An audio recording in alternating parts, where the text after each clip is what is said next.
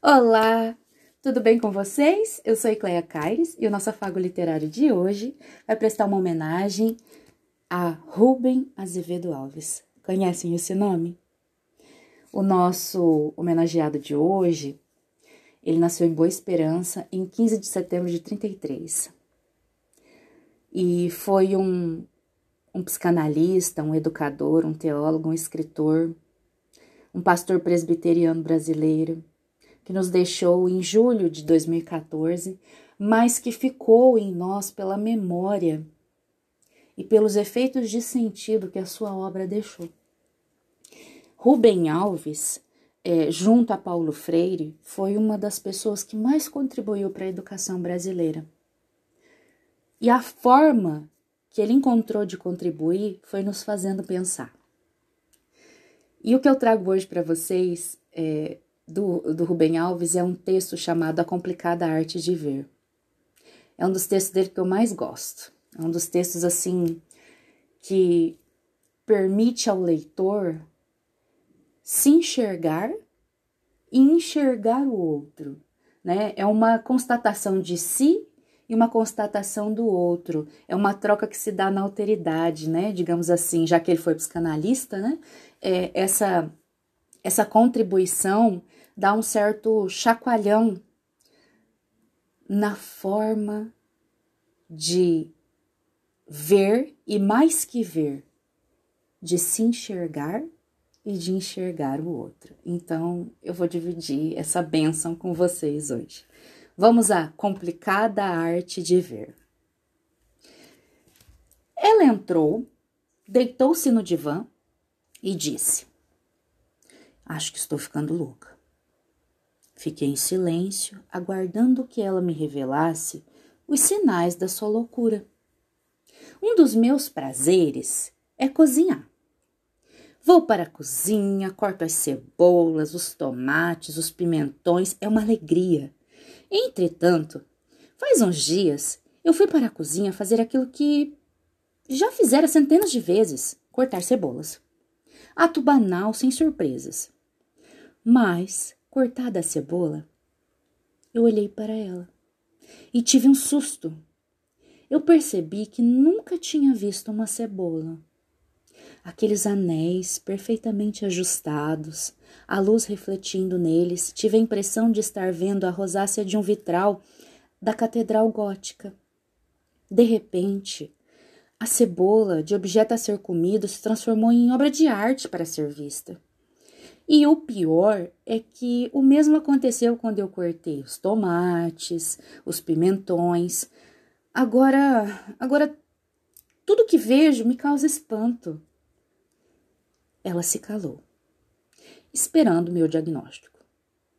Eu me levantei, fui até a estante de livros e de lá tirei As Odes Elementares, de Pablo Neruda. Procurei a à cebola e lhe disse: Essa perturbação ocular que a acometeu é comum entre os poetas. Veja o que Neruda disse de uma cebola igual àquela que lhe causou assombro. Rosa de água com escamas de cristal. Não, você não está louca. Você ganhou olhos de poeta. Os poetas ensinam a ver. Ver é muito complicado. Isso é estranho porque os olhos de todos os órgãos dos sentidos são os de mais fácil compreensão científica. A sua física é idêntica à física ótica de uma máquina fotográfica. O objeto do lado de fora aparece refletido do lado de dentro. Mas existe algo na visão que não pertence à física. William Blake sabia disso e afirmou: a árvore que o sábio vê não é a mesma árvore que o tolo vê. Sei disso por experiência própria. Quando vejo os ipês floridos, sinto-me como, como Moisés diante da sarça ardente. Ali está uma epifania do sagrado. Mas uma mulher que vivia perto da minha casa decretou a morte de um ipê que florescia à frente da sua casa porque, porque ele sujava o chão. Dava muito trabalho para a sua vassoura. Os seus olhos não viam a beleza, só o lixo. Adélia Prado disse: Deus de vez em quando me tira a poesia. Eu olho para uma pedra e vejo uma pedra. Drummond viu uma pedra e não viu uma pedra. A pedra que ele viu virou poema. Há muitas pessoas de visão perfeita que nada veem. Não é o bastante não ser cego para ver as árvores e as flores. Não basta abrir a janela para ver os campos e os rios. Escreveu isso Alberto Caeiro, heterônimo de Fernando Pessoa. O ato de ver não é coisa natural. Precisa ser aprendido. Nietzsche sabia disso e afirmou que a primeira tarefa da educação é ensinar a ver. O Zen Budismo concorda. E toda a sua espiritualidade uh, busca a experiência chamada Satori, a abertura do terceiro olho. Eu não sei se Cummings se inspirava no Zen Budismo, no Zen Budismo, mas o fato é que escreveu: Agora os ouvidos dos meus ouvidos acordaram, e os olhos dos meus olhos se abriram. Há um poema no Novo Testamento que relata a caminhada de dois discípulos na companhia de Jesus. Jesus já ressuscitado. Mas eles não o reconheciam. Reconheceram-no subitamente ao partir do pão. Seus olhos se abriram. Vinícius de Moraes adota o mesmo mote em O Operário em Construção.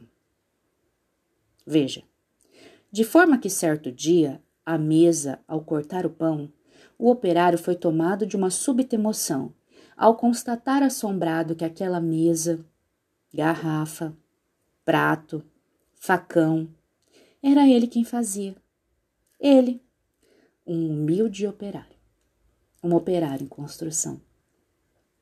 A diferença se encontra no lugar onde os olhos são guardados.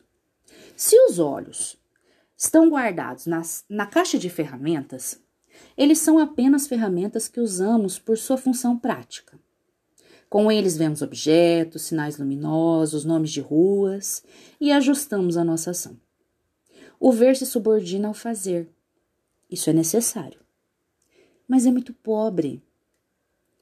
Os olhos não gozam. Mas quando os olhos estão na caixa dos brinquedos, eles se transformam em órgãos de prazer brincam com o que veem, olham pelo prazer de olhar, querem fazer amor com o mundo.